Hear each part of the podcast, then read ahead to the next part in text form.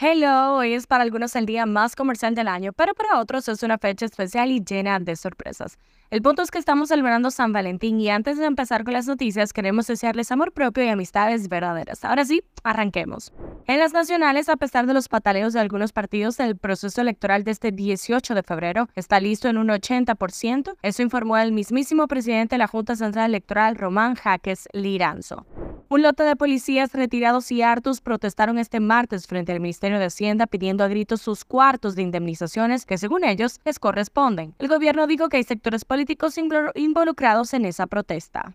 Mi amor, la Fuerza del Pueblo, el PLD y el PRD se aliaron esta vez para solicitarle a la Procuraduría de la República que investigue las denuncias de que supuestamente el partido que está en la silla, o sea, el PRM, quiere sabotear las elecciones municipales. ¿Será pataleo?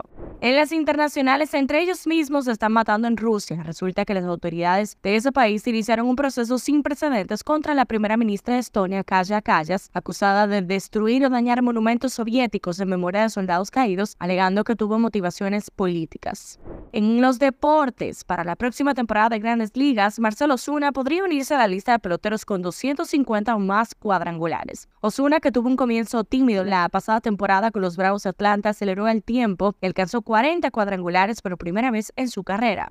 En la farándula, justamente en San Valentín, la parejita que recientemente vio la luz terminó. Es que Nicky Nicole hizo pública su ruptura con Peso Pluma después de que se viralizaran unos videos del artista con una mujer en Las Vegas luego del Super Bowl. Por lo menos no tuvieron que gastar dinero en regalo.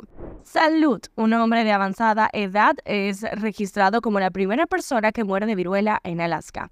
Hasta aquí lo que se daba, mañana nos escuchamos de nuevo a la misma hora y por el mismo canal. Nos vemos cuando lo escuchemos.